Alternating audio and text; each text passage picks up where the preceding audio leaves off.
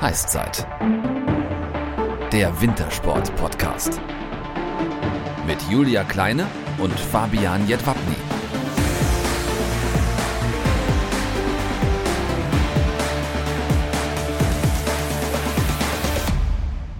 Servus und moin moin, Heißzeit Folge 3 und heute wird richtig aufs Tempo gedrückt, denn unser heutiger Gast, Laura Nolte, ist auch mal mit ordentlich Tempo in den Eisbahnen der Welt unterwegs. Ja, ein absoluter Senkrechtstarter. Ja, äh, wir beide waren auch in luftiger Höhe unterwegs, aber Julia, erzähl uns erstmal, wie geht's dir ich sage nur Bundesliga, Revierderby. Ja, ich war nämlich bei Dortmund gegen Schalke. Und jetzt fragt sich wahrscheinlich jeder, was hat denn bitte die Kleine damit zu tun? Ganz einfache Auflösung.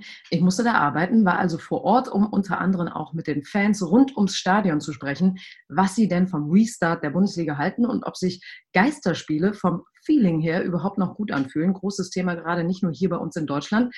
Ich kann sagen, den meisten war das Endergebnis von 4 zu 0 für den BVB größtenteils egal. Die waren eher froh darüber, sich endlich mal wieder gesehen zu haben. Natürlich mit dem gebotenen Sicherheitsabstand. So vernünftig waren die meisten dann doch. Eine einheitliche Pro- oder Kontra-Fußballansage hört sich definitiv anders an. Und dann noch ein kleiner Hinweis von mir zum Schluss. Ende Mai, da geht die Frauenfußball-Bundesliga wieder los, ebenfalls mit Geisterspielen. Eine Situation, die für den Frauenfußball leider nicht neu ist, denn so böse das klingt, der Weltklasse-Fußball der Bundesliga-Akteurinnen findet dort nämlich schon vor Corona teilweise vor leeren Rängen statt. Bezüglich fehlender Motivation durch Stimmung und Fans im Stadion hat sich von den Damen bisher aber noch niemand von einer Topleistung abbringen lassen. Deshalb, liebe Herren, think about it und damit die sportliche Überleitung zu dir, Fabi. Du warst ja auch sportlich aktiv. Mhm. Immer mal wieder, sagen wir es so. Ja, mir geht's gut. Äh, sportlich bin ich weiterhin dabei. Ich war nicht im Stadion, aber ich habe mir natürlich die Bundesliga am Wochenende auch angeguckt und muss sagen, ja, es ist was anderes, aber ähm, momentan die einzige Möglichkeit, wie es weitergehen kann. Und dadurch dürfen wir froh sein, dass es überhaupt weitergeht. Ja, und äh, ich denke, wie gesagt, sonst war ich auch äh, wieder äh, sportlich unterwegs, immer mal ein bisschen da, ein bisschen hier. Die Grillsaison hat eröffnet. Also was kann es äh, Vor allem am geben? Grill sportlich.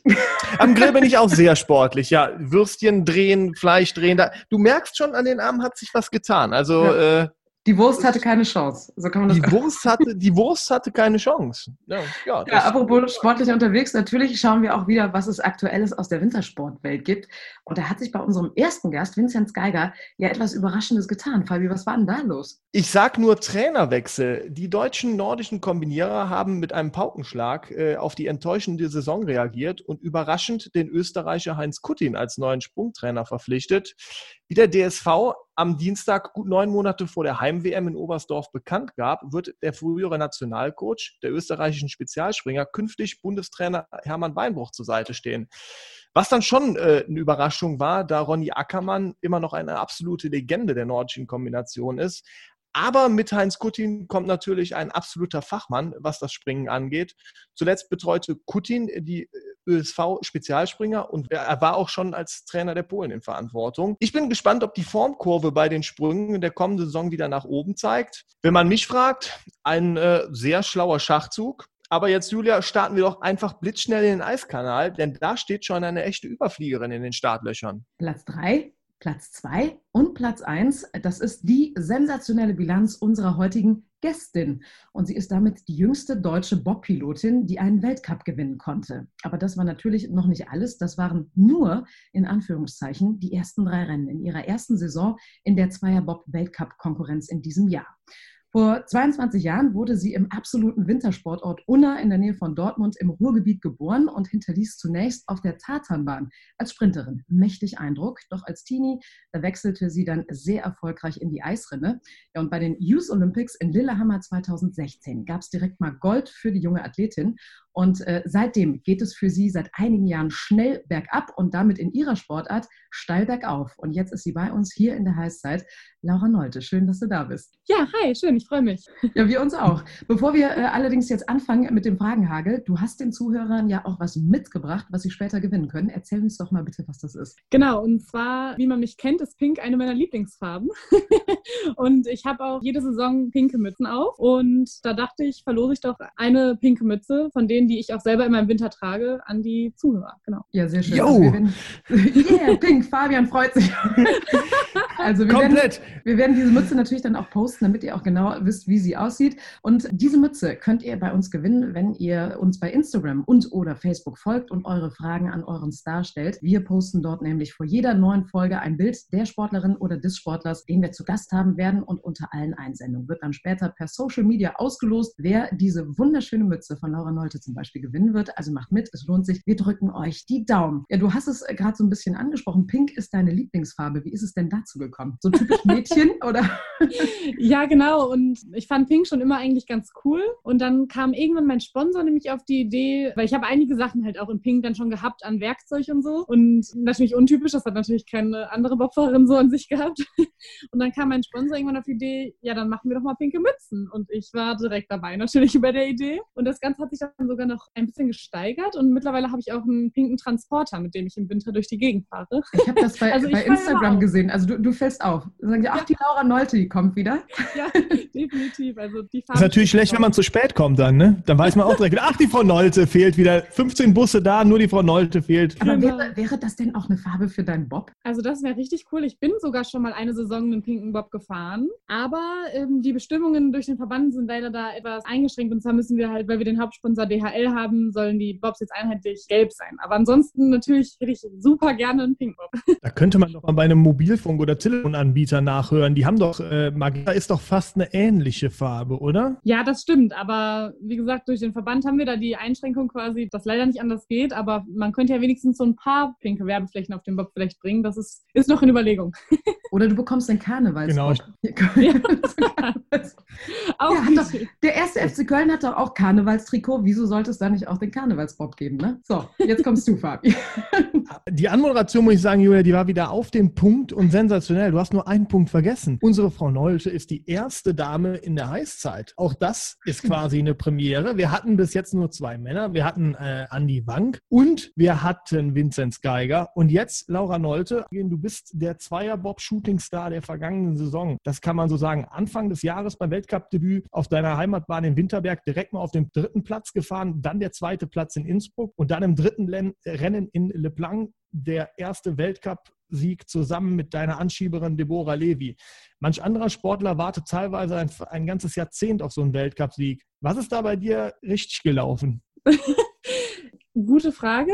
Äh, Wir waren selber auch sehr überrascht und hätten auch nie mit so einem Weltcup-Einstieg gerechnet. Wir haben gedacht, wir kommen erstmal an im Weltcup. Es war schon eh eine Sensation für uns, dass wir uns quasi qualifiziert haben. Und dann dachten wir, kommen wir erstmal an, gucken erstmal, was Sache ist. Und dass es dann natürlich direkt so losgeht, ist halt phänomenal. Ich glaube, das Gute war halt bei uns einfach, wir sind halt total locker an das Ganze rangegangen, mit einer Leichtigkeit, wie sie manche andere vielleicht dann nicht haben konnten in dem Moment, weil es hat auch keiner was von uns erwartet. Keiner wusste, wer wir sind, noch was wir können. Und deswegen konnten wir da relativ ohne Druck rangehen und haben einfach viel Spaß gehabt. Wir funktionieren ja auch als Team super gut zusammen. Und ich glaube, das hat dann einfach, ja, gefruchtet. Wollte ich gerade sagen, da war gar kein Druck da. Man konnte quasi so aus dem Schatten, konnte man aus, Genau. den, aus dem Schatten durchziehen. Ja, gibt es denn da dann das Erfolgsrezept? Ist das nur, äh, dass es kein Druck war oder habt ihr da schon, ich meine, wie gesagt, die Steigerung war ja da, ne? von dritter, zweiter auf erster. Gibt es da so ein Laura Nolte Erfolgsrezept, was du jetzt mal unseren äh, Zuhörern mitgeben könntest? Also das, das Wichtigste ist wirklich, man muss Spaß haben bei der ganzen Sache, die man macht. Das hört sich immer so blöd an, aber ich habe es halt auch gemerkt, ganz am Ende der Saison hatte ich ja auch einen Wettkampf, der leider nicht so gut lief dann, weil in der Woche viel schief lief und da habe ich dann auch den Spaß verloren und deswegen habe ich so den krassen Unterschied gemerkt, dass wenn der Spaß da ist und man wirklich auch als Team zusammen ein Ziel hat, dann funktioniert das Ganze viel besser und man darf sich selber nicht so zu sehr unter Druck setzen einfach, denn wenn man sich selber zu sehr unter Druck setzt, dann funktioniert es nicht, dann ist man vom Kopf her nicht frei und deswegen ist es eigentlich ganz wichtig, einfach Spaß zu haben, das zu genießen, sich nicht unter Druck setzen zu lassen oder selber zu setzen und dann kommt das vielleicht von alleine. Das hört sich auf jeden Fall schon mal gut an. Aber träumst du denn zwischendurch schon mal von Olympischen Spielen? Hast du da so schon mal äh, drüber nachgedacht? Ja, natürlich. Also Peking 22 ist das große Ziel. Ich glaube, ein jeder Sportler möchte mal zur Olympia. Ich war bisher ja nur bei der Jugendolympiade. Das war auch schon ein sehr cooler Anfang, sage ich mal. Aber ich würde natürlich auch gerne zu den richtigen Olympischen Spielen. Genau. Ja, da wirst du wahrscheinlich auch auf Noriaki Kasai, den Skispringer, treffen. Der wird dann zum neunten Mal bei diesen Olympischen Spielen dabei sein. Der hatte angekündigt, Peking 2022 auch zu starten. Also du bist ja noch relativ jung, mit 22 Jahren. Aber wäre das auch was für dich, dass du mit 49 wird Noriaki Kasai dann sein, mit 49 immer noch dann im Bob da runterfährst? Oder wie, wie siehst du das? Nee, also das wäre nichts für mich. Ich meine, ich möchte auch mal irgendwann in ein normales Leben eintreten. Also klar, ein bisschen möchte ich den Sport gerne noch machen. Ich studiere aber ja auch noch nebenbei. Und ich denke, es gibt da so eine Altersgrenze, da könnte man dann auch mal aufhören. Zwei Olympiazyklen würde ich auf jeden Fall erstmal anpeilen, also 22 und dann halt 26. Und was dann halt kommt, muss man dann einfach mal so sehen. Aber dann nimm uns mal auf unseren ersten Sieg mit. Wie hat sich das angefühlt? Nimm uns mal so auf die letzten Meter mit. Also das war richtig cool. Also ähm, ein Bobrennen besteht ja immer für die, die es nicht wissen, aus zwei Fahrten. Und nach der ersten Fahrt war es ja so, und die Zeiten werden halt zusammen addiert. Und nach der ersten Fahrt haben wir schon geführt. Und das war schon überhaupt nicht zu erwarten. Ich selber hätte nach der Trainingswoche damit nicht gerechnet. Dann meine Anschieberin Deborah, die hat leicht gekränkelt an dem Tag. Und trotzdem hatten wir super Startzeiten und haben nach dem ersten Lauf schon geführt, obwohl unten in den letzten zwei Kurven noch zwei kleine Fehler waren. Und dann hatten wir 500 Vorsprung vor der Kanadierin, die auf Platz zwei lag. Und dann ist es so, dass wir im zweiten Lauf halt als Letzter an den Start gegangen sind und runtergefahren sind. Und erstmal hat sich der Start schon richtig gut angefühlt. Es war dann im Nachhinein auch sogar ein Startrekord. So wussten wir natürlich nicht, dass es so gut ist. Aber dann während der Fahrt, ich habe es eigentlich unten gemerkt, weil ich habe die letzten zwei, Runden, zwei Kurven besser getroffen als davor und ich wusste, okay, das muss eigentlich gereicht haben. Ja, und dann fährt man halt über die Ziellinie und dann wartet man, weil man sieht nicht direkt die Uhr und dann habe ich die ganze Zeit gewartet, wo ist die Uhr, wie viel da sind wir jetzt geworden? Ja, und dann stand da die Eins und haben auch alle Trainer schon so gejubelt und so und oh, das war, ja, da überkam einen dann die Emotionen, sag ich mal. Einfach pure. Freude. Also wenn man diese Bilder ja. auch erlebt hat, ihr habt ja euch irgendwie in den Arm gelegt ja. und konnte das irgendwie so gar nicht fassen, so, wo sind wir, wer sind wir eigentlich? Ach ja, okay, wir haben jetzt gewonnen in unserem dritten Weltcup-Rennen. Man muss dazu sagen, du warst vorher Sprinterin, weil du ja auch gesagt hast, ihr mhm. habt einen Startrekord einfach mal da mhm. auf die Bahn gekachelt. Wie schnell bist du über 100 Meter gelaufen? Weil das ja auch wichtig ist, dass ihr mhm. beide relativ schnell seid. Ich muss sagen, ich bin ja schon relativ früh zum Bobfahren gegangen. Schon mit 16 bin ich zum Bobfahren gegangen. Meinen letzten Leichtathletik-Wettkampf habe ich, glaube ich, mit 15 gemacht und deswegen gar nicht so schnell. 12, also muss man das Sekunden. festhalten, dass du quasi direkt im ersten Jahr, als du angefangen hast, ja. Bobpilotin zu werden, das war ja damals noch ein Monobob, hast genau. du auch direkt mal die Goldmedaille bei den Youth Olympics in Lillehammer geholt. Das wollen wir jetzt ja. noch mal ganz kurz hier festhalten. Ja, kann man machen, ne? Läuft. Ja, genau. Das, das war, geht. das war die erste Saison, ja, richtig. Wie schnell läufst du über die 100 Meter? Wie kann man sich das vorstellen? Genau, also ich habe jetzt als Bestzeit eine Zeit von ungefähr 12,5 stehen. Also ist eigentlich mhm. gar nicht so schnell, aber ich bin halt auch seit ich 15 bin jetzt kein Wettkampf mehr gelaufen auf 100 Meter. Ich weiß nicht, was ich jetzt laufen würde. Wir Bobfahrer laufen ja eher etwas kürzer als 100 Meter. Um das so ein bisschen einzuordnen, ich glaube, die aktuelle deutsche Meisterin mit Tatjana Pinto, die läuft über 100 Meter 11,08 Sekunden. Ne? Mhm. Aber es ist wirklich schnell. Mhm. Also das, das kann man wirklich sagen. Das ist wirklich schnell. Versucht das mal zu Hause, 12 Sekunden über 100 Meter zu laufen. Wollte ich gerade sagen, der Fabian, ja. um das auch einzuordnen, läuft, glaube ich, so eine Minute. das ist dann, damit man das jetzt auch mal so ein bisschen einordnen kann. Ne? Nicht immer nur mit den Besten messen, da muss man auch mal mit der anderen, mit der Kehrtseite rechnen. Also ich glaube, ich würde ich glaube, ja, Julia, wir können das ja mal testen. Das, wir können ja mal 100 Meter laufen, wo du dann liegst. Ich würde mich mal bei so einer Minute, dann würde ich mich noch nicht so unter Druck setzen. Ich komme dann von hinten, so wie Laura das macht. Die hat mir das Erfolgsrezept ja, hat mir ja verraten eben. Ich wollte gerade ja, sagen, jetzt, jetzt funktioniert das. Aber Sehr gut, Laura, du nimmst dann die Zeit, oder? Ja, klar. Das, das, das, machen wir. Sehr gut. Du hast ja gerade schon angesprochen, du bist jetzt aus einer äh, eher untypischen Wintersportregion äh, gekommen. Du kommst aus Unna, das ist ja in der Nähe von Dortmund. Wie kommt man denn da auf die Idee, Bobsportlerin zu werden? Hattest du damit vorher schon mal irgendwelche Berührungspunkte? Also ich selbst kam gar nicht auf die Idee. Es war so, dass ich ja genau eben in Unna wohne und auch in Dortmund schon seit ich relativ jung bin trainiere. Seit ich zwölf bin, trainiere ich schon in Dortmund. Und ich kannte eben ein paar Bobfahrer, die auch in Dortmund trainiert haben, die da öfter mal Sprint und Kraft gemacht haben. Die haben mich immer schon mal so gefragt, möchtest du nicht mal mitkommen, das ausprobieren? Und ich immer so, nein. Ich wusste aber auch nicht so richtig, was Bobfahren ist. Also klar, man hat das mal im Fernsehen gesehen. Die rutschen da irgendwie den Eiskanal runter, dachte ich, und gut ist. Und dann hat mein Leichtathletiktrainer auch irgendwann gesagt, hier komm, guck's dir doch mal wirklich an. Und ja, dann bin ich mit ein paar von denen äh, mal nach Winterberg einfach zum Anschubtraining gefahren. Und da, ähm, das heißt, da ist so quasi so ein Gerät, was den Bob simulieren soll und das schiebt man da an. Und dann hatten wir halt beim Bundestrainer das erste Training. Das lief halt direkt richtig gut und dann wurde direkt ein Kontakt zu einem anderen Trainer hergestellt, damit ich mich bei dem mal melden kann, weil ja vom Alter noch in die Jugendolympiade reinpassen würde eben. Und das wäre ja cool, wenn ich da mitmachen könnte und so. Und dann von einem auf den anderen Tag war ich dabei. Ist das wirklich so, dass die, also aus dem Bobsport bei den Leichtathletikvereinen wildern? Es ist so, dass man halt eben als Sprinterin die Voraussetzung für den Start einfach mitbringt. Am Start muss man beim Bob sehr schnell sein und auch explosivkräftig. Also wir haben auch manchmal welche zum Beispiel, die aus dem Gewichtheben kommen oder Kugelstoßer oder sowas haben wir auch. Ja, man braucht halt Kraft und Schnelligkeit und da ist halt in der Leichtathletik findet man da ganz gut was. Dann ist aber jetzt quasi der Bobsport schuld, dass uns eine sehr gute gute 100-Meter-Läuferin oder Sprinterin in der Leichtathletik fehlt, oder? Kann man das jetzt so sagen? Theoretisch schon, aber ich weiß, dass ich in der Leichtathletik das nie in die Weltspitze so geschafft hätte, wie ich es jetzt im Bob geschafft hätte. Deswegen eigentlich kein Problem. Und wie hat deine Familie reagiert, als du denen gesagt hast, übrigens, ich habe jetzt keine Lust mehr auf Laufen, ich werde jetzt mal Bobsportlerin? Die fanden es mega cool. Also die haben auch schon immer gesagt, probier es doch mal aus und so, aber ich war halt, wie gesagt, am Anfang irgendwie nicht so überzeugt. Und dann, ja, als ich es mal ausprobiert habe, haben sie dann natürlich auch gemerkt, was dahinter steckte, weil ich bin ja mit 16, habe ich ja angefangen und das heißt, dann mussten mich meine Eltern immer am Wochenende nach Winterberg fahren und so. Ich hatte ja noch kein Auto. es war dann schon ein bisschen aufwendig, aber sie haben von Anfang an unterstützt und haben sich gefreut. Auch. Wie viele Kilometer aber fährt man da immer von, von Dortmund nach Winterberg? Das sind knapp 100, also ich glaube etwas um die 90 Kilometer und es ist ja immer so, dass wir dann immer am Wochenende Anschubtraining gemacht haben. Da bin ich auch manchmal mit den anderen halt mit. Aber im Winter gerade sind die, die vor Ort in Winterberg wohnen, die trainieren fast jeden Tag halt eben. Und ich war natürlich auch noch in der Schule, das war nicht ganz möglich, aber ich bin dann halt immer zweimal die Woche nach Winterberg gefahren. Da mussten dann immer die Eltern fahren.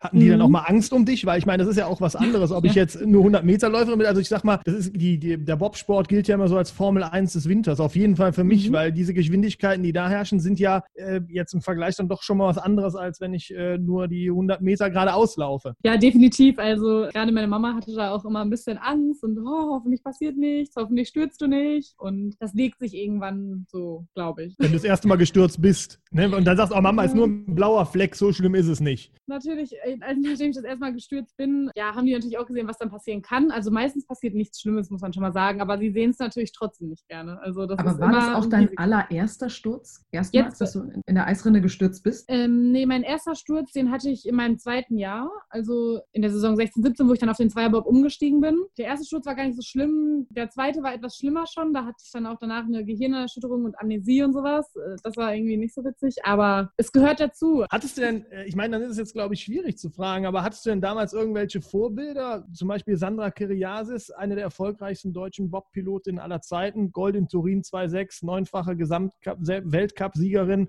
und ehemalige Chefin der jamaikanischen Bob-Nationalmannschaft der Frauen. Ähm, ja, Sandra Kiriasis ist auf jeden Fall ein Name. Die hat echt sehr viel erreicht. Ich bin sogar ihren Bob mal eine Zeit lang gefahren, ihren alten natürlich. Aber, Was ist denn zustande gekommen? Genau, also die sind ja vom Verband, die Bobs eigentlich. Und der, den sie dann hatte, sie hat ja irgendwann dann halt quasi aufgehört. Der stand dann halt nur noch rum und dann wurde der mir halt irgendwann geteilt. Das war auch der Pinkel übrigens. Aber ja, so in dem Sinne Vorbilder nie, weil ich, wie gesagt, relativ ja, hektisch oder schnell in die Sportart einfach reingeworfen wurde. Deswegen hatte ich ja eigentlich bisher keine Vorbilder so in dem Sinne. Aber hattest du denn andere Vorbilder, also abseits der Bobbahn? Also ich finde es immer schwierig. Natürlich gibt es Leute, die man sehr bewundert. Zum Beispiel in der Leichtathletik ist natürlich immer für viele auch Usain Bolt zum Beispiel oder so, an dem man sich orientiert und denkt so, ach cool, was der so erreicht, sowas will man auch mal erreichen. Aber im Endeffekt muss halt doch jeder seinen eigenen Weg gehen und du bist halt eben deine eigene Laura, so kann man das sagen. Jetzt hast du gerade diese, diese erste Weltcup-Siegfahrt so ein bisschen erklärt, wie du dich da gefühlt hast, welche Emotionen dich da begleitet haben. Wie war denn damals deine aller, allererste Fahrt in diesem Monobob? ja, also wenn ich mich daran zurückerinnere, ich war super aufgeregt. Ich habe meine allererste Fahrt in Oberhof gemacht. Das ist eigentlich nur eine Rodelbahn, aber da kann man auch Bob fahren, aber keine Wettkämpfe. Und ich habe mir erstmal das Training da live angeschaut und gesehen, wo die Bobs lang fahren. Dass das an quasi eigentlich einer Wand ist und in drei Meter Höhe. Und, ich und hast so, dir dann schon gedacht, was mache ich denn jetzt da? Ja, ich habe gedacht, wo ist der Bahnhof? Wo geht es ja nach Hause? also, die kleine Laura möchte gerne abgeholt. genau. Ach, 100 Meter. genau. Also da war ich wirklich super aufgeregt. Als ich gesehen habe, auch wo die langfahren, dachte ich mir so, da sollst du auch nicht langfahren. Niemals. Dann so schnell und ja, und dann auf jeden Fall, ich hatte dann keine Wahl. es gab kein Zurück mehr. Und dann wurde ich in den Bob reingesetzt und ich war so aufgeregt. Ich wusste ja überhaupt nicht, was auf mich zukommt. Und ich bin ja auch direkt selber gefahren. Ich bin vorher ja nie als Anschieberin irgendwo mitgefahren nochmal. Du bist direkt selber darunter ja, gefahren. Genau. Da, macht man das so? Also Learning by Doing, ab ins kalte Wasser und dann mal gucken, was unten mal rauskommt? So, hm. Also eigentlich fangen viele erstmal als Anschieberin an, damit man auch die ganzen Abläufe, das Drumherum kennenlernt und auch erstmal, was so Sache ist. Aber bei mir, ja, ging das ja alles so ein bisschen hektisch hin und her wegen der Jugendolympiade. Da blieb dafür keine Zeit und deswegen bin ich direkt selber gefahren, ja. Also man muss dazu sagen, bis zu 150 km/h könnt ihr schnell werden, ne? 145, ja, genau. 150. Also 150 ist wirklich die, die Maximal. Kann man machen. Immer rein, immer rein probieren. Sehr gut. Du hast es gerade äh, angesprochen, die Youth Olympics. Du fährst fährst da mit einem Monobob. Das sieht irgendwie auch irgendwie lustig aus, dass du dich quasi selber anschiebst und dann dich da reinsetzt. Fängt man so als junge Bobsportlerin an, erstmal mit diesem Monobob oder fängt man direkt mit der Zweierbob-Konkurrenz an? Also eigentlich ist es üblich, dass man erst mit dem Monobob anfängt, weil erstens ist man etwas langsamer als im Zweierbob, weil man natürlich auch weniger Gewicht hat und man hat halt eben auch nicht die Verantwortung noch für eine Person, die hinten drin sitzt. Deswegen ist es eigentlich üblich, erstmal mit dem Monobob anzufangen und für den Anfang auch wirklich super, muss ich sagen. Ist auch weniger organisatorisch dann ein Problem und alles, also es ist echt leichter. Aber später ist es natürlich dann schön, in den Zweierbob umzusteigen und weil es einfach eine Teamsportart ist und das macht einfach echt Spaß mit einer Partnerin dann zusammen. Aber für den Anfang ist es gut mit dem Monobob, ja. Aber hängt das an so einer Altersgrenze fest, dass man sagt, so, sie ist jetzt 17, 18 und jetzt geht es in den Zweierbob oder wie macht man das? Da gibt es eigentlich keine Altersgrenze, weil das Ziel ist generell für jede Pilotin oder jeden Pilot Zweierbob zu fahren. Und deswegen macht man das mit dem Monobob nur zum Einstieg und wenn man, wenn die Trainer merken, okay, man fährt jetzt schon relativ sicher, dann wechselt man eigentlich auf den Zweierbob. Und dass du sicher fährst und dass du auch sehr erfolgreich sicher fährst, das hast du ja direkt bei deiner ersten äh, Jugendolympiade gezeigt mit dem Gold in Lillehammer. Wusstest du ab diesem Zeitpunkt, oh, das könnte eine ganz erfolgreiche Geschichte werden, so in den nächsten Jahren mit mir und diesem Bob? Ich muss nur sagen, ich habe mich natürlich erstmal riesig gefreut über den Sieg und konnte das auch eigentlich gar nicht so glauben. Aber natürlich guckt man dann auch schon in die Zukunft, denkt so, ja, vielleicht kommt da echt noch eine ganz gute und coole Zeit. Aber ich weiß natürlich oder wusste natürlich auch, dass es im Zweibob nochmal eine ganz andere Konkurrenz ist halt als auch im Monobob. Im Monobob sind halt viele Anfängerinnen und später im Zweierbob trennen sich so die Wege. Es ist halt eine deutlich höhere Konkurrenz im Zweierbob und das wusste ich auch, dass das zum Beispiel den Schritt in den Weltcup ist, irgendwann zu schaffen, dass das erstmal ein längerer Weg wird und da auch viel Arbeit zugehören wird. Gut, also langer Weg stelle ich mir jetzt anders ja. vor. Also du warst relativ früh jetzt äh, im Weltcup, bist die jüngste deutsche Bobsportlerin mit auch dem ersten Weltcupsieg. Wie war das denn damals, als du da angekommen bist? Du hast es gerade so schön gesagt, man kannte dich irgendwie gar nicht. Wie Phönix aus der Asche bist du da auf einmal nach vorne gefahren. Wirst du da auch direkt so akzeptiert oder gibt es da auch Unterschiede zwischen Flachland-Tiroler und Bergkinder oder ist das völlig egal? Dazwischen gibt es eigentlich keinen Unterschied. Das Einzige, wie gesagt, was bei mir eigentlich anders war als jetzt bei den anderen, ist, dass ich halt noch deutlich weniger Erfahrung habe. Jetzt im Weltcup war ich ja unterwegs mit den Pilotinnen Mariama Yamanka und Stefanie Schneider und die haben natürlich beide viel, viel mehr Erfahrung als ich, sind halt auch schon älter als ich und dann war ich jetzt halt immer so ein bisschen das Hüten, aber die haben mich natürlich auch akzeptiert auf jeden Fall und aber alle anderen Nationen, sage ich mal auch, also international wussten halt auch erstmal eigentlich gar nicht, wer ich bin und deswegen war das am Anfang erstmal so ein Reinfinden, aber das ging alles ganz schnell. Die ganze deutsche Bob-Geschichte ist eine sehr erfolgreiche mit Sandra Kiriasis damals oder jetzt auch mit Mariama äh, Yamanka, die ja Olympiasiegerin 2018 in Pyeongchang geworden ist. Wie ist das denn? Also pusht ihr euch dann gegenseitig? Ist das gut, solche Teamkolleginnen irgendwie zu haben? Das sind natürlich wahnsinnig gute Sportlerinnen. Also wenn man da mit Olympiasiegerinnen und so zusammenfährt, das macht natürlich auch Spaß, sich mit denen erstmal im Training zu ergänzen quasi, dass man sich vielleicht auch mal helfen kann oder auch sich mit denen zu messen natürlich. Das ist auf jeden Fall eine super Sache. Das macht echt Spaß. Mir fällt gerade ein, äh, dazwischen zu gehen. Ich habe so ein Motto schon allein für die Sendung, wäre ja für dich 3, 2, 1 Mainz. So war ja quasi der Weg, ne? 3, 2, 1 und dann direkt Mainz Sieg geholt. Ja komm, der war jetzt nicht so schlecht, oder? Der Ebay-Bob, ja, super. Der Ebay-Bob. Ist auch wieder gelb mit dabei. Boah, da, da, ich, ich beschlage hier heute Brücken, die sind überragend. Ja, ähm, werden wir wieder sportlich. Wir kommen wieder zu dir. Wie muss man denn eigentlich, was muss so eine perfekte Sport, Bobsportlerin mitbringen? Wie sieht der perfekte Bobsportler aus? Man muss schnell sein für den Start, man muss auch Kraft haben, man sollte auch ein paar Kilo mitbringen, damit man den Bob auch mal bewegen kann, weil der wiegt 170 Kilo. Da muss man auch erstmal was machen, um, damit er sich bewegt. Ja, ansonsten vom Mentalen muss man halt auch gut aufgestellt sein, weil auch gerade zum Beispiel als Pilotin muss man sich halt auch extrem konzentrieren können und sich viel merken können. Die ganzen unterschiedlichen Bahnen müssen wir wissen, wie man da fahren muss. Und Könnt ihr euch das Druck wirklich vor dem inneren Auge vorstellen? Ne? Du weißt ganz genau so, jetzt Kurve 2 muss ich ungefähr so anfahren. Und wie merkt man sich sich das? Wir machen es halt immer so, vor jedem Training machen wir halt immer eine Bahnbegehung auch. Also wir gehen dann mit so Eiskraxen die Bahn entlang und in der Bahn gucken wir uns die Kurven ganz genau an. Und ja, bevor man das allererste Mal eine Bahn neu runterfährt, muss man die auch vorher komplett auswendig können, weil wäre schon ein bisschen blöd, wenn man anfängt zu fahren und dann in Kurve 3 denkt, oh, wo bin ich eigentlich gerade?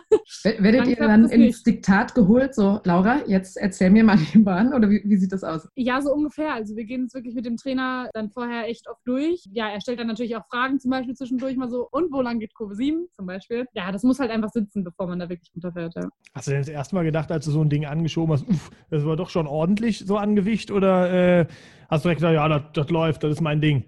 Äh, ja, gerade im Monobob, der wiegt auch nicht viel weniger, der wiegt nämlich 165 ungefähr.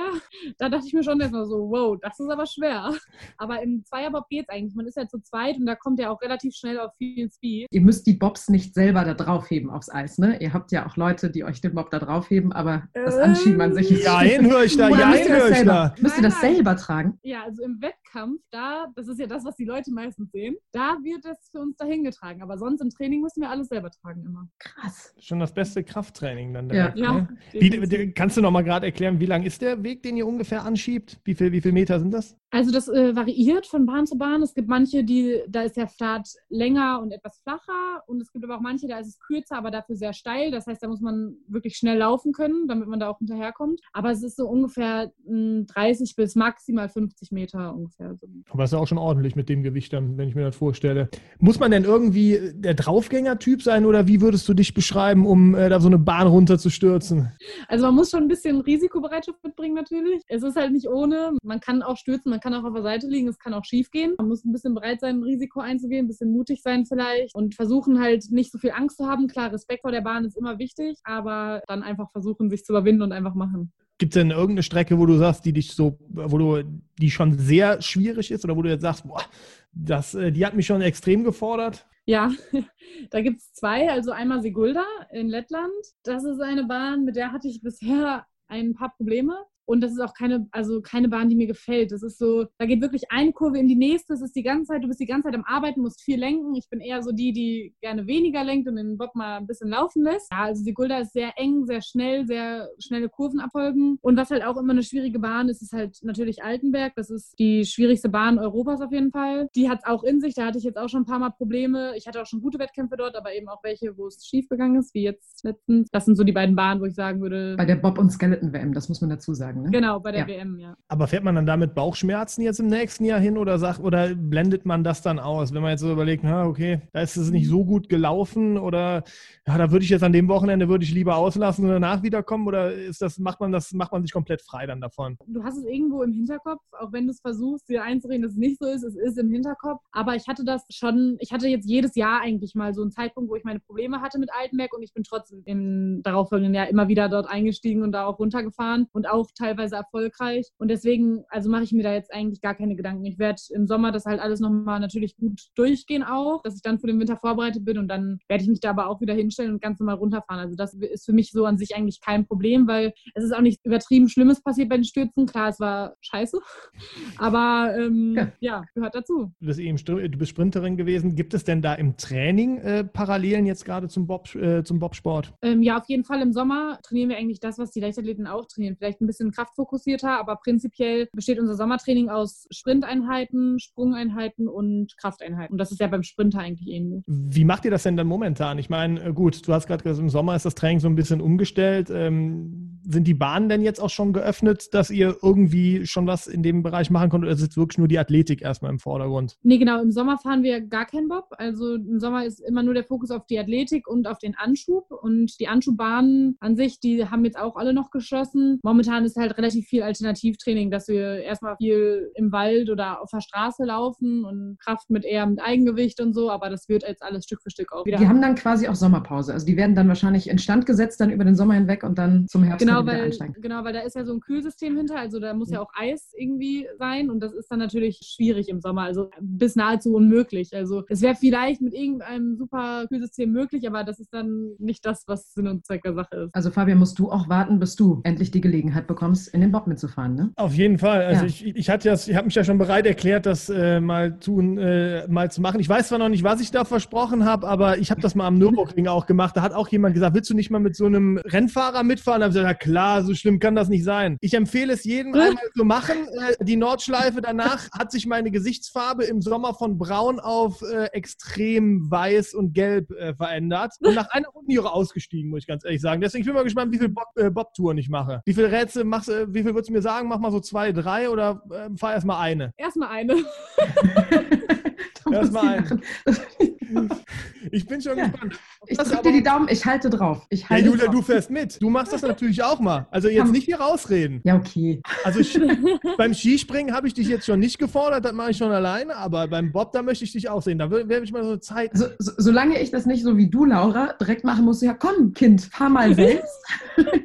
okay, dann setze ich mich hinten rein, aber nicht selber fahren. Nee. Aber die, Nee. gibt es denn eigentlich die Möglichkeiten für diejenigen, ne, wenn die jetzt hören und sagen, oh ja, die machen das, will ich das auch mal machen. Gibt es da so Drive-by-Möglichkeiten oder äh, Genau, das nennt sich Taxibob. Gibt es eigentlich an jedem Ort, wo es eine Bobbahn gibt. Also hier, der nächste wäre natürlich in Winterberg. Gibt es aber auch in Bayern und so. Da kann man Taxibobfahrten buchen. Und ja, da kann man das mal selber auswählen. Also Darf ich- hinten drin mit. Darf ich denn auch einen Wunsch äußern, Laura? Würdest du denn zumindest zu seelischen, du hast mir schon mal erklärt, du, ihr selber dürft es nicht, aber es gibt da halt äh, diese Taxi-Piloten. Würdest du denn zu seelischen Unterstützung gerade für mich äh, mitkommen, um mir zu sagen, Händchen halten und sagen, das schaffst du, das wird ganz einfach, das ist total super. Berühmten letzten Worte. Die berühmten Das letzten würde ich Worte. machen. Das wird zu machen, ja, sehr Ja. cool. Deal. Ach, dann, dann bin ich jetzt echt beruhigt. Kommen wir nochmal aufs Sportliche zurück. Du bist in den letzten Jahren mit verschiedenen Anschieberinnen sehr erfolgreich gewesen, hast du ja eben schon mal gesagt. Die Weltcup-Erfolge hast du dann zusammen mit äh, Deborah Levy gefeiert, die leider seit Mitte Januar krankheitsbedingt gefehlt hat. Versteht ihr euch denn auch privat gut? Ja, total. Also Deborah und ich sind wirklich so ein, ein Team, aber auch ein Herz und eine Seele, sag ich mal. Ähm, also wir verstehen uns wirklich richtig gut und auch im Sommer, naja, war ich zum Beispiel paar Mal bei ihr. Sie wohnt halt in Wiesbaden, also etwas weiter weg eigentlich von mir. Aber ich habe sie dann auch dort besucht. Also wir machen auch freizeitlich was zusammen und jetzt nach der Saison sind wir noch spontan, bevor das Ganze mit Corona war, in den Urlaub gefahren nach Lissabon und ja, also das passt echt richtig gut bei uns beiden. Also geht die Freundschaft auch über den Bob hinaus. genau, definitiv. Aber wie findet man sich denn dann zusammen? Äh, Ist das wie Tinder für Bobsportler und man schaut, ob man so zusammenpasst? Einfach mal, ja, finde ich gut, finde ich nicht gut, finde ich gut und jetzt ja, super Match. Ja, aber im Endeffekt, man muss es natürlich mal ausprobieren. Man kennt sich vorher dann teilweise halt auch gar nicht. Wir kannten uns vorher auch nicht. Also lief das halt so, dass wir uns dann zusammen mal zum Anschubtraining, sag ich mal, getroffen haben und eigentlich haben wir relativ schnell gemerkt, das passt. Aber im Endeffekt merkst du es natürlich erst über die Saison hinweg, wenn man auch wirklich die ganze Zeit zusammen umherreist und zusammen fährt. Aber bei uns hat es glücklicherweise echt gut gepasst. Aber wie kommt dieser Kontakt zustande? Also gibt es so eine Liste von, ah, da sind die Anschieberinnen, da sind die Bobpilotin und dann gucken wir mal, dann schreibe ich die jetzt einfach mal an. Gibt so einen Aushang. Also bei äh, Deborah war das jetzt so, dass ein Trainer, mit dem ich auch oft Anschubtraining zusammen mache, dass er sie halt mal gesehen hat bei einem Leichtathletik-Wettkampf und er kannte sie halt. Und er wusste, dass ich noch wen suche. Und dann hatte er gesagt, du Laura, ich kenne da eine aus der Leichtathletik, die wäre, glaube ich, richtig gut für den Bob. Und ja, dann hat er halt den Kontakt hergestellt und dann haben wir uns im Winterberg mal getroffen und das hat echt bei ihr richtig gut geklappt von Anfang an. Und ja, so lief das dann eigentlich da. Jetzt die wichtigste Frage, wie steht sie zur Farbe Pink?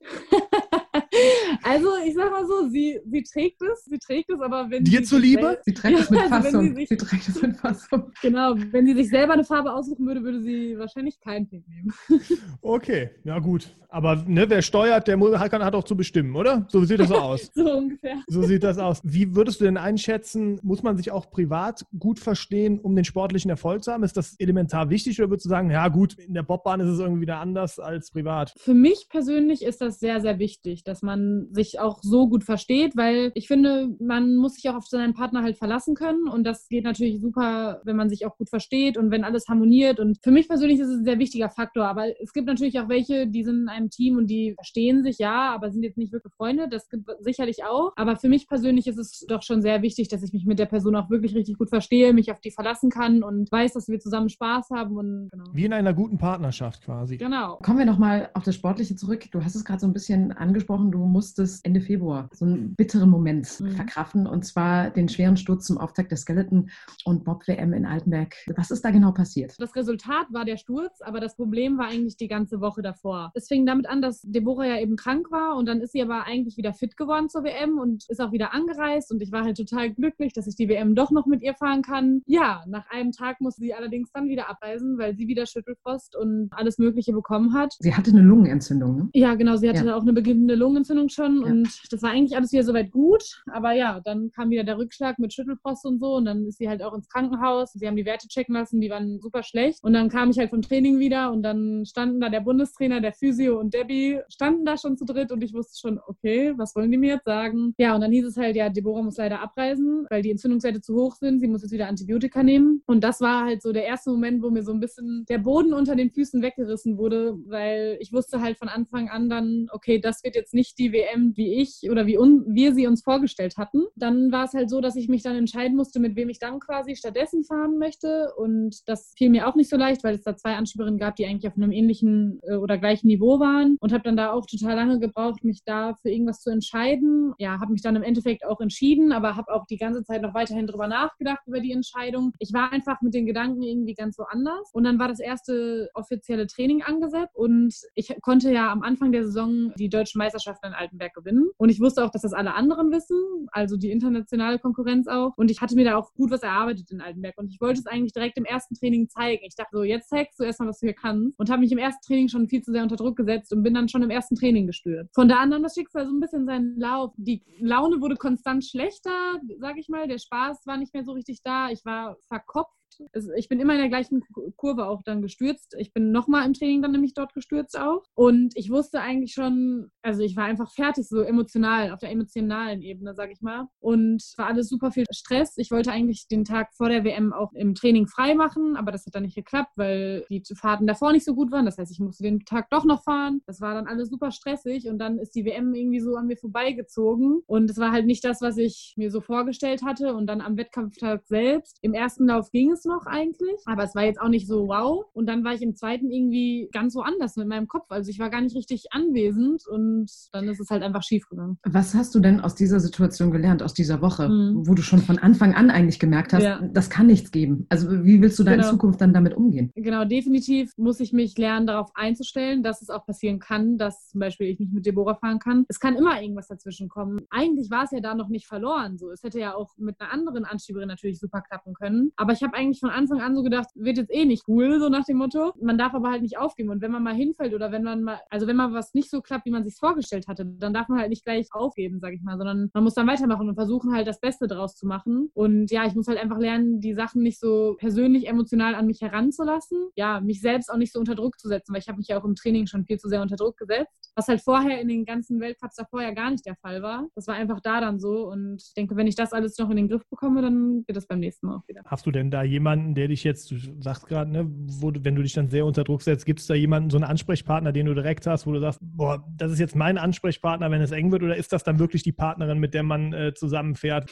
Ja, also eigentlich ist halt immer Deborah meine Ansprechpartnerin. Und die war dann natürlich auch weg in der Woche. Also klar, wenn man auch mal telefoniert oder so, aber es ist natürlich immer was anderes, als wenn sie jetzt wirklich dabei ist oder nicht. Ich hatte dann auch noch in der Woche dann viele Gespräche mit den Trainern, natürlich mit dem Bundestrainer auch. Und die haben natürlich auch versucht, den Druck so ein bisschen von mir zu nehmen und haben gesagt, es ist keiner böse, wenn du da jetzt, sage ich mal, Zwölfte wirst bei der WM und es ist auch keiner böse, wenn du stürzt. Wir haben keine Erwartungen an dich. Aber ja, das ist halt immer leichter dann gesagt, als, als dass es dann halt ankommt. Ja, aber im prinzipiell arbeite ich auch noch mit einem Sportpsychologen zusammen, aber schon seit einem Jahr jetzt und das hilft eigentlich echt ganz gut. Und, genau. Also kannst du eigentlich als Resümee ziehen, in dem Moment hast du dir selbst am größten mhm. im Weg gestanden. Also du hast dir ja, selber genau. ein Bein gestellt. Es war alles nur wirklich ich selber und auch nur in meinem Kopf, sage ich mal, weil von außen kam sogar die Ansage quasi, es ist kein Druck. Also es ist egal, was jetzt bei der WM passiert. Aber ich selber wollte es mir einfach so sehr beweisen. Einfach eben auch, weil die deutschen Meisterschaften da so gut liefen, weil der Rest der Saison so gut lief. Da wollte ich natürlich auch, dass es zum Saisonhöhepunkt klappt. Das kann man ja auch irgendwie verstehen, weil eine Weltmeisterschaft ja auch was Wichtiges, was, was Einschneidendes ist. Kommen wir nochmal auf den Sturz zurück. Also man muss ja auch dazu sagen, dass so ein Zwei-Bob mit allem drum und dran, du hast es kurz äh, angesprochen, dass allein der Bob schon 170 Kilo wiegt, aber mhm. zusammen mit euch beiden dann auch zwischen 340 Kilo wiegen darf oder bis 340 Kilo wiegen darf, 150 km/h schnell werden kann, 5G, die da in Steilkurve auf einen drücken, einen wirklich auch zusammenpressen. Du hast kurz nach diesem Sturz, hast du in einem Interview gesagt, dass es deinem Körper gut geht, aber dass dein Kopf dir einen Strich durch die Rechnung macht. Wie hat sich das bemerkbar gemacht? Ich war halt sehr, sehr, sehr, sehr, sehr frustriert nach der WM. An sich ist uns nichts passiert, aber ich dachte mir einfach so, ich, ich war einfach so enttäuscht von mir selber, dass ich quasi den, den Trainern, meiner Teamkollegin, mit der ich dann gefahren bin und meinen Eltern, allen anderen nicht zeigen konnte, quasi, was ich eigentlich kann. So, ich war einfach so enttäuscht von mir, dass ich das nicht abrufen konnte, weil ich ja weiß, dass ich es eigentlich kann. Und da war ich super traurig, dass ich quasi das nicht abrufen konnte und nicht zeigen kann, was ich eigentlich so kann. Ich war lange noch traurig, weil die WM in Altenberg, die war halt so, das ist halt cool, es ist halt auch eine Heim-WM. Dann hat man das schon mal, also, da, also in Deutschland halt. Nächstes Jahr ist sie zum Beispiel in den USA und es war einfach so die WM, wo ich so gerne mitmachen wollte und dann hat das alles geklappt und dann, dann halt so. Ja, das war halt schwierig für mich. Wie gehst du denn momentan damit um? Also wie versuchst du gerade Vertrauen wieder in dich zurückzugewinnen? Also genau ich habe danach auch dann noch relativ viel wieder mit, dem,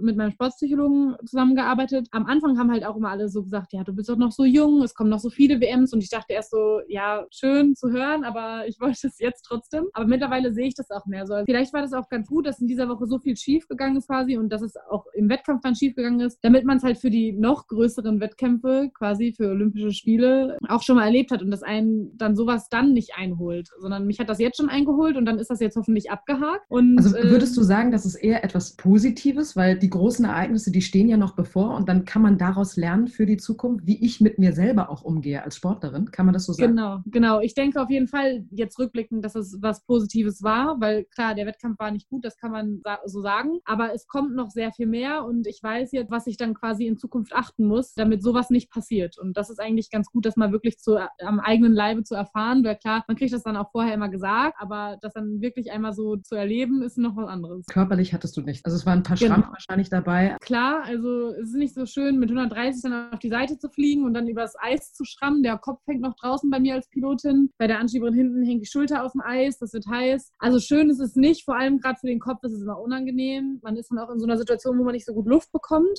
und dann noch dieses Hin- und Herrutschen, das ist nicht schön, aber meistens ist, wenn man dann aussteigt, doch alles in Ordnung. Für dich als Sportlerin ist natürlich dein Arbeitsgerät auch sehr, sehr wichtig. Hast du da nochmal so einen anderen Bezug zu deinem Bob? Kann man sagen, es ist Liebe?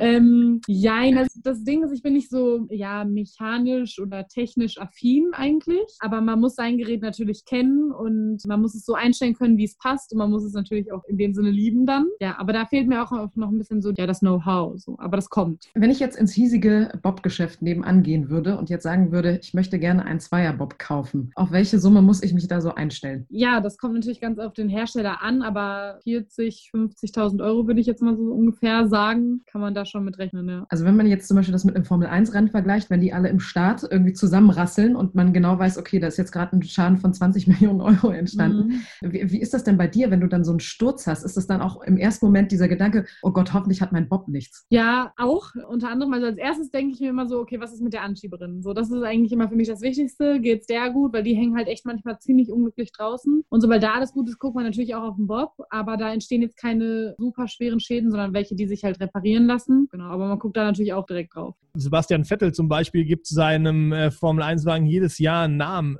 Gibt es bei deinem Bob auch so einen Namen? Ja, also früher, als ich noch den Bob hatte, von der Sandra Kiriasis, der auch Pink war, der hieß immer so Pink Granny, weil er war schon ziemlich alt. Deswegen Granny und halt Pink Granny. Wusstest und, du das, dass du ihn äh, Pink Granny nennst? Nein, das glaube ich nicht. Dann ab jetzt, ab heute. Hallo. und ansonsten zum Beispiel müssen wir uns ja auch selber Kufen holen und die haben auch Namen und da heißt eine Kufe auch Pink Lady zum Beispiel. Ein Pferd zum Beispiel muss ja immer gestriegelt werden, geputzt und gefüttert. Seid ihr auch so in der, in der Instandhaltung zuständig oder macht das nur die Crew? Nee, da sind wir auch größtenteils auch selbst für verantwortlich. Also jetzt im Sommer nicht unbedingt. Da werden die Bobs auch quasi zu der FES, die halt eben die Bobs herstellen, geschickt. Die überarbeiten die. Aber im Winter müssen wir schon selber unser Auge da drauf haben. Klar, wir kriegen auch Hilfe von den Mechanikern, aber prinzipiell ist es unsere eigene Sache. In der Formel 1 beispielsweise gibt es ja die Service-Leute, die dann in Form von einer äh, Boxencrew da sind. Wie viel sind das bei euch an so einem Rennen ähm, oder an so einem Renntag oder generell unter dem Jahr? Und gibt es dann welche, die nur für dich zuständig sind oder für euren Bob oder ist das auf, äh, hat da jeder sein eigenes Team? Wir haben insgesamt für die ganze Nationalmannschaft nur zwei Mechaniker, oh. dann die mit uns im Weltcup umherreisen. Zwei sind immer im Weltcup dabei und einer ist dann noch im Europacup. Ja, deswegen muss man halt auch viel in Eigenarbeit machen. Klar, die helfen, wenn es irgendwo brennt, aber die Hauptarbeit muss man selber machen. Wollte ich gerade sagen, die Teams kommen auf einen Mechaniker? Ähm, also wir sind im Weltcup ja dann immer drei Männerteams und drei Frauenteams. Okay. Also, also hat ein bisschen was zu tun. Ja, genau. also sagst du, du musst auch immer wieder selber Hand anlegen. Wie handwerklich würdest du dich selber einschätzen oder musstest du das auch alles durch den Bobsport äh, lernen? Ja, also eher handwerklich sehr gering. sehr gering. Äh, also ich musste das durch den Bobsport auf jeden Fall lernen und das sind auch auf jeden Fall immer noch ein paar Wissenslücken. Das kann besser werden. Ja. Ich, durfte, ich durfte damals, haben wir im Vorgespräch schon mal drüber gesprochen, ich durfte damals bei TV Total VOG WM mal im Hintergrund dabei sein und habe damals so ein bisschen beobachtet, wie die zum Beispiel ihre VOGs, mit denen, vollkommen irre, mit denen die diese Bahn runtergeeiert sind. Mit dem ähm, Bunsenbrenner. Genau, mit dem, mit dem ja. Bunsenbrenner vorbereitet haben. Da war gerade Joey Kelly und Hackelschorsch so die, die, die Vorreiter, die das konnten. Äh, kann man eure Bobs auch irgendwie pimpen oder ähm, Werden die besonders für das Rennen vorbereitet? Ja, klar, also es gibt auch beim Bob natürlich viel, was man an Einstellungen oder so allein schon machen kann, was einen dann mal auf, man, auf der einen Bahn zum Beispiel ist die eine Einstellung schneller, auf der anderen die andere. Das lernt man über die Jahre dann, über die Erfahrung. Klar, für den Wettkampf machen wir es, bereiten wir den Bob auch nochmal besonders vor, indem wir ihn nochmal natürlich komplett sauber machen und so. Und auch gerade die Kufen, die müssen halt vor jedem Wettkampf geschliffen und poliert werden. Und das ist eigentlich die Hauptarbeit. Wäre das auch mal als Spaßprojekt was, wenn ich mal gerade frage, mit so einem Wok äh, für euch so nach der, nach der Saison mal so runter zu eiern? Würdest du es auch machen? Ich würde es nicht unbedingt machen, weil ich weiß eigentlich, wie gefährlich das Ganze ist. Ich muss es nicht unbedingt machen, sagen wir es mal so. Aber vielleicht immer irgendwann nach der sportlichen Karriere. Ich glaube, in okay. der Sendung haben die Leute auch erst gemerkt, wie gefährlich das wirklich ist, weil die gedacht haben, ach komm hier mit dem Wok. Ja. Kann, Kann ja nichts passieren. Kann ja nichts passieren. Wir hatten gerade eben über Bahnen gesprochen, die dir nicht so liegen. Gibt es denn auch so eine absolute Lieblingsbahn, wo du sagst, da freue ich mich jedes Jahr drauf, weil da weiß ich einfach, die Kurve steuere ich so an. Das ist absolut im Kopf. Bestimmt Winterberg, sagst du jetzt, oder? Nee, Winterberg oh. ist nicht meine Lieblingsbahn. Äh, da bin ich schon so oft gefahren, irgendwie macht mir das nicht so viel Spaß. Ich finde St. Moritz sehr, sehr toll, weil es ist ja auch die einzige Natureisbahn, die es noch gibt. Die wird jedes Jahr aus Natureis halt wieder hergestellt. Und da ist die Umgebung ist schön, die, das Natureis an sich ist cool, die Bahn ist cool, der Start, das macht echt Spaß. Ähm, La Plagne gefällt mir auch richtig gut. Das ist auch äh, sehr anders als die anderen Bahnen. Ja, und ansonsten, Altenberg ist zwar eine Bahn, die ich hasse, aber es ist so, auch so eine Art Hassliebe. Also sie macht auch schon Spaß eigentlich, aber ja, mal so, mal so. Wenn du gerade sagst, St. Moritz gefällt dir auch gerade das Drumherum. Bist du denn, seid, habt ihr auch die Chance, euch dann mal so an so einem Wochenende was von den Städten anzugucken oder lebt ihr quasi wie die Formel 1 Leute das auch immer sagen? Flug, äh, Flughafen, Hotel, Strecke. Ja, also schon eher so. Wir haben jetzt nicht so viel Freizeit, aber meistens einen freien Tag in der Woche hat man. Muss man dann manchmal gucken. Entweder manchmal braucht man den halt zur Regeneration, dass man dann eher zum Physio geht oder so. Oder zum Training für sich, dass man athletisch noch irgendwas macht. Manchmal kann man natürlich auch was von der Stadt sehen. Das kommt immer ein bisschen drauf an, aber mehr als einen Tag pro Woche haben wir dann auch nicht. Wir hatten ja jetzt auch ein paar Sportler im Gespräch, wo Wetterschwankungen sehr ausschlaggebend sind. Ne? Zum Beispiel mhm. im Skispringen oder auch bei der nordischen Kombination. Wie ist das denn beim Bobsport? Also welche Wetterbedingungen muss vorherrschen, dass man sagt, okay, wir sagen jetzt diesen Wettkampf ab? Da muss es schon richtig, richtig, richtig heftig schneien und vielleicht auch noch winden, sodass es super unfair und auch schwierig ist zum Fahren. Weil Schnee ist generell schon immer ein bisschen schwierig, aber Absagen wird eigentlich wirklich, also passiert selten. Eigentlich sind die Bahnen ja auch überdacht. Deswegen, wenn ein bisschen Schneefall ist, ist es gar kein Problem. Welche Erfahrungen nimmst du denn aus der letzten Saison mit in die nächste? Sehr viel mit auf jeden Fall. Ähm, und zwar das am meisten für mich oder was auch am prägnantesten jetzt dann für mich so geworden ist, ist halt, dass man wirklich den Spaß an der Sache nicht verlieren darf, sich nicht unter Druck setzen lassen darf, egal was kommt. Und ähm, wenn man dann mit einer Leichtigkeit und mit Spaß daran geht, dann stehen dann wirklich viele schöne Momente bevor. Und ja, man sollte jeden Moment genießen und ja, dankbar sein, dass man das alles machen darf und was man erleben darf. Jeden Wettkampf einfach aufs Neue genießen und sich darauf freuen. Du sprichst gerade von den schönen Momenten. Dann gib uns doch noch so einen kleinen Einblick in deine Träume. Was möchte Laura Nolte denn auf jeden Fall äh, erreichen? Also generell natürlich, wie gesagt, erstmal äh, die Teilnahme bei Olympia, das zu den Olympischen Spielen zu äh, schaffen. Das ist natürlich mein größter Traum, sag ich mal. Und an sich wäre es natürlich auch schön, wenn die WM im nächsten Jahr besser laufen würde als die dieses Jahr. Drücken wir auf jeden Fall die Daumen und natürlich, dass du auch mit Noriaki Kasai in Peking zusammen an den Start gehst. Unser Heißzeitmaskottchen, Noriaki Kasai. Sehr cool. Wir haben jetzt so ein bisschen bisschen was über dich als Leistungssportlerin erfahren. Du hast auch ein bisschen was durchklingen lassen, wie du so als Mensch tickst und was du vor allem auch als Mensch brauchst an so einem mhm. Wettkampftag. Aber wer bist du denn? Also was für ein Mensch? Wie würdest du dich beschreiben? Ich denke, ich bin an sich ein sehr offener und fröhlicher Mensch. Viel, ich lache viel, habe viel Spaß. Auf der anderen Seite bin ich aber auch sehr diszipliniert und fokussiert. Versuche immer sehr viel unter einen Hut zu bekommen. Also ich studiere ja auch zum Beispiel noch nebenbei und äh, Wirtschaftspsychologie. Wie kommt man darauf? Ich hatte Psychologie schon in der Schule und fand das immer sehr, sehr spannend und wollte aber nicht so in den klinischen Bereich und dann habe ich mich halt für die Wirtschaftspsychologie entschieden und damit ist man auch sehr vielfältig aufgestellt. Also ich kann auch später noch in die Sportpsychologie gehen zum Beispiel, wenn ich da Lust drauf hätte. Ich kann aber auch ganz normal in die Unternehmensberatung gehen, also wenn ich jetzt in die wirtschaftliche Richtung gehen möchte oder Marketing. Es gibt echt viele Möglichkeiten da. Aber war das denn schon immer ein Traum, diese Richtung einzuschlagen? Also wenn du jetzt nicht professionelle Bobsportlerin geworden mhm. wärst, mhm. was wärst du dann gerne geworden? Also ich hätte das trotzdem studiert, also auch Wirtschaftspsychologie. Ich finde es schon echt cool. Hätte da vielleicht ein bisschen mehr Zeit noch rein investiert und äh, auch noch viele äh, Auslandspraktika gemacht. Was mir halt so ein bisschen fehlt, sind natürlich auch so Auslandssemester und so, was dann auch viele machen. Sowas wäre natürlich auch mal schön, aber dafür ist natürlich keine Zeit. Du machst jetzt andere ja. Auslandspraktika quasi genau. auf den Bobbahnen dieser Welt. Ich glaube, ja, äh, Lake Placid bist du auch das erste Mal gefahren, ne? Lake genau, Lake Placid, ja. da ist ja nächstes Jahr die Weltmeisterschaft mhm. und da durfte ich jetzt dieses Jahr nach der Saison äh, nochmal einen Trainingslehrgang machen quasi und das hat mir auch sehr gut gefallen, auch wenn ich da nicht ganz so viele Fahrten machen konnte. Mussten etwas eher abreisen wegen Corona. Aber es hat mir gut gefallen und würde mich freuen, dann nächstes Jahr die WM fahren zu dürfen. Du hast es gerade so ein bisschen angesprochen, dass Zeit so ein ganz, ganz großes Thema bei dir ist. Auch wenn ihr bei so Wettkämpfen seid, dass ihr vom Drumherum gar nicht so viel mitbekommt. Wie ist es denn mit Hobbys? Hast du Zeit für Hobbys oder wird das auch eher knapp? Es ist halt wirklich immer ein sehr voller Tag, den man so hat. Also im Winter ist man sowieso die ganze Zeit unterwegs und im Sommer hetzt man natürlich auch zwischen Studium und äh, Sport hin und her. Und dann bin ich ja auch noch Sportfördersoldatin bei der Bundeswehr. Da kommen auch noch dann teilweise Verpflichtungen auf einen zu. Und wenn ich dann mal freie Zeit habe, dann verbringe ich die natürlich gerne mit Freunden oder Familie, weil das dann oftmals zu kurz kommt. Und ja, genau, mit denen verbringe ich dann gerne Zeit. Und ja, du bist so ein Mensch, ne? Du bist sehr empathisch. Du brauchst ein gutes Gefühl einfach. Genau, definitiv. Wie oft ist denn die Familie dann bei so Wettbewerben dabei, bei Wettkämpfen? Meine Familie tatsächlich sehr, sehr oft. Also es ist eigentlich egal, wo der Wettkampf ist, die kommen dahin. Also es gibt immer den Laura Nolte Fanclub. Und ja. das ist immer die Familie. Wie fühlt man sich dann so in den Kurven? Ist das auch manchmal so, wo man denkt, ach nein, Mama, bitte nicht schon wieder? Nein, es ist natürlich schön. Ich freue mich immer wirklich, wenn die kommen. Und es ist schön zu wissen, dass die da sind und einen unterstützen. Und wie gesagt, die reisen auch wirklich so weite Wege für mich. Zum Beispiel damals bei der Jugendolympiade war meine Mutter auch schon mit in Lillehammer in Norwegen. Oder auch dieses Jahr nach St. Moritz sind sie auch gekommen, nach Eagles und überall eigentlich. Und das ist echt cool, ja. Aber wie ist das denn bei dir? Haben die dann auch immer so Verbesserungsvorschläge, wie Eltern nun mal sind? Das ja, Kind, du hättest jetzt aber da in Kurve 13, bist aber ganz schön nee. sowas. Nee, eigentlich gar nicht. Also die machen, die lassen mich da vollkommen mein Ding machen und die nehmen alles mit und freuen sich, egal was ist, und sind immer für mich da. Also, ja, aber Väter haben ja so einen leichten Hang dazu, ne? Kind, das war jetzt nicht. Ja, Glück, ja. Aber da jetzt mal ganz, äh, da nochmal nachgefragt, haben die denn, sind die schon mal so eine Drive-By-Tour gefahren, damit die wissen, was du da machst? Nee, ich glaube, nach den ganzen Stories, die lassen es lieber. Wäre doch ein tolles Weihnachtsgeschenk nächstes Jahr für alle. Legst du mal jedem so einen Gutschein drunter und dann mal guckst du mal auf die Reaktion. Weil, ja, das äh, ist die Frage, wie toll das wäre. Du hättest auf jeden Fall deinen Spaß dann in dem Moment. Ich schon, ja, das stimmt.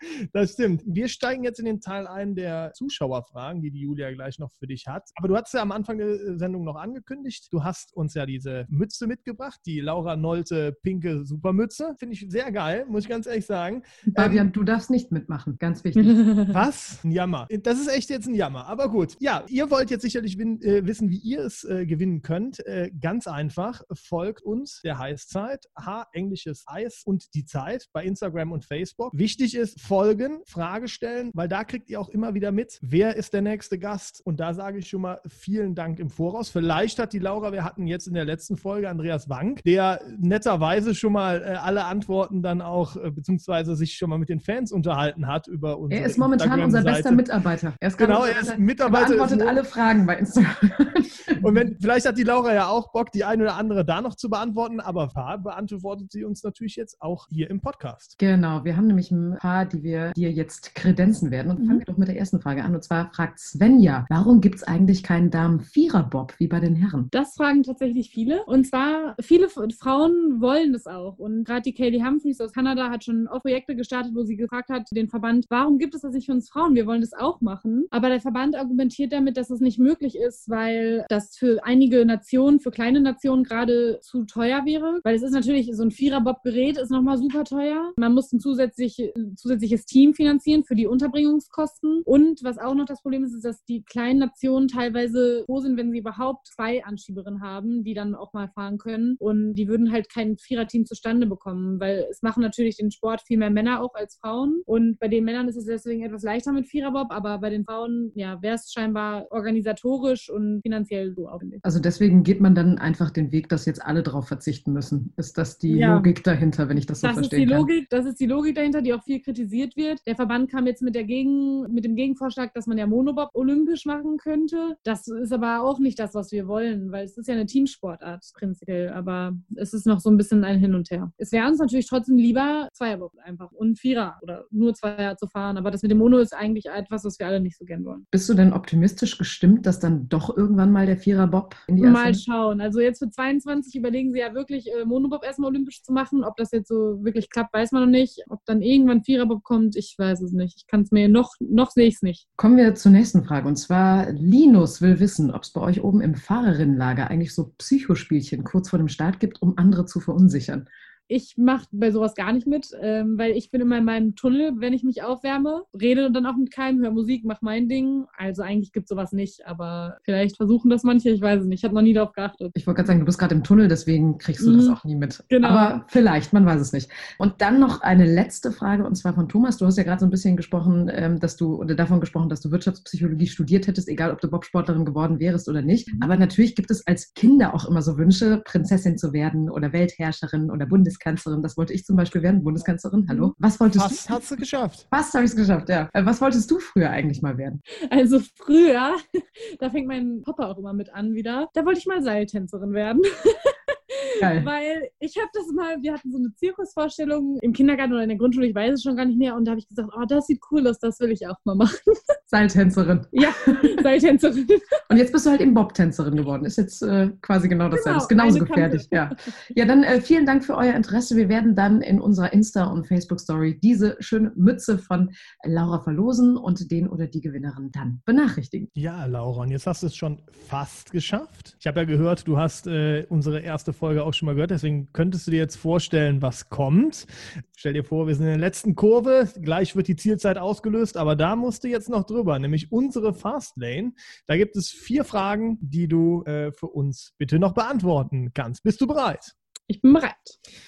Dann erklär uns deine Sportart in einer Minute. Also beim Bobfahren, äh, Bobfahren ist eine Sportart, wo die Kombination aus Adrenalin und Konzentration sehr, sehr stark ist. Man muss am Start, hat man sehr viel Adrenalin, man muss alles geben, sich komplett auspowern und dann springt man in den Bob und muss sich konzentrieren, muss präzise sein in jeder Kurve, darauf achten, was man darf keinen Fehler machen eigentlich. Und ja, deswegen ist es ein sehr starkes Zusammenspiel aus Adrenalin und Konzentration und wo man auch sehr perfektionistisch sein muss. Ja, ähm, ähm, Frage 2. Was ist denn das Besondere am Skicross? Am Skicross?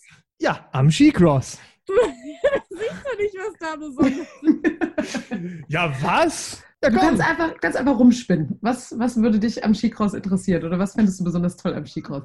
Also ich gucke mir das natürlich auch an im Fernsehen und ich finde es auch sehr interessant. Und bei der Jugendolympiade damals äh, kenne ich auch ein paar, die Skicross gemacht haben. Was da das Besondere ist, ich finde auch, bei der Sportart, muss ich sagen, sieht das auch im, im Fernsehen immer viel langsamer nochmal aus. Das ist auch beim Bobfahren immer so, als es in Live ist. Wenn man davor steht, sieht das alles immer viel extremer aus. Und auch vor allem der Hang ist auch wirklich steil. Und wenn ich da oben stehen würde, weiß ich jetzt nicht so richtig, was ich da machen würde. Aber. Sagt die Bobsportlerin, die mit 145 Sachen einfach mal eine Eisrinne runterrast. Ja. Finde ich super. Großartig. Frage 2. Warum sollte man sich unbedingt die Heißzeit anhören? Weil man da einfach mal einen Einblick in die Wintersport kommt. Und das finde ich mega spannend in die verschiedenen Wintersportarten, weil es gibt viel über die Sommersportarten oder über Leichtathletik oder sonst was. Aber der Wintersport ist immer so ein bisschen im Hintergrund. Und ich finde, das ist ein super Podcast, wo man dann auch mal die Wintersportler quasi näher kennenlernen kann. Genau. Laura Nolt ist unser Testimonial ab heute. Neben Noriaki Kasai, das Maskottchen. Aber Laura Nolte hat auch, glaube ich, schon zwei Leute mindestens äh, gewonnen, die nächstes Jahr in Winterberg äh, beim Wettkampf in der letzten Kurve stehen werden, mit der Familie, mit den pinken Mützen und äh, anfeuern werden. Also das hoffe ich. ich. Wir sind auf jeden Fall, wir sind dabei. Auf jeden Fall. Das, das machen wir cool. fest. Sehr cool. Freut mich. Dann noch die letzte Frage. Nominier uns doch mal einen Wintersportler oder eine Wintersportlerin, die du gerne in der Heißzeit hören möchtest. Schwierig. Ähm, Wenn es jetzt auch eine Bobsportlerin würde mir halt einfallen, was auch ganz witzig wäre, wäre zum Beispiel die Leonie Fiebig, die kam jetzt eigentlich gerade direkt ins Gedächtnis, weil die halt auch, die kommt aus Köln oder wohnt jetzt in Köln. Das finde ich dann ganz witzig. Aber, Studiert die an der Spur hoch? Ja, sie macht da gerade ihren Master, ja. Ja, also die ist Anschieberin in einem anderen Team, aber äh, ich finde auch ihren Weg so. Ja, dann werden wir, haben wir das aufgenommen. Notiert. Dann werden wir jetzt alle Hebel in Bewegung setzen, wie bei jedem anderen, um dir den Wunsch zu erfüllen. Ähm, dann empfiehlst, dann äh, würdest du natürlich auch sicherlich wieder einschalten, wie jeder andere, der aktuell dran ist. Wir hören uns sicherlich in der Saison nochmal, spätestens dann mhm. live mit einem Live-Interview aus Winterberg über unseren Insta-Kanal. Aber ich denke, wir können auch vorher sicherlich mal telefonieren oder vor oder nach der WM. Sehr gerne, auf jeden Fall, definitiv. Und wir äh, fragen dich natürlich dann auch, wie es sich anfühlt, einen Gesamtweltcup zu gewinnen. Das, das wäre natürlich super. Das wäre großartig. Das wäre wär dann der dritte Gesamtweltcup-Sieger dieses Jahr. Also wir haben, die Heißzeit steht für Erfolg. Warte ab. Ich wollte gerade sagen, okay, alle, die bei uns waren, super.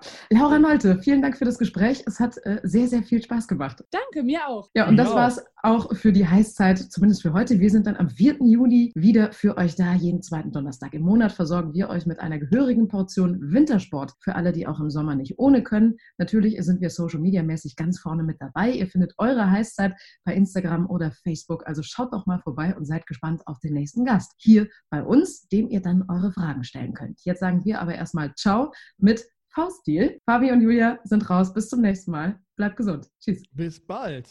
Ciao.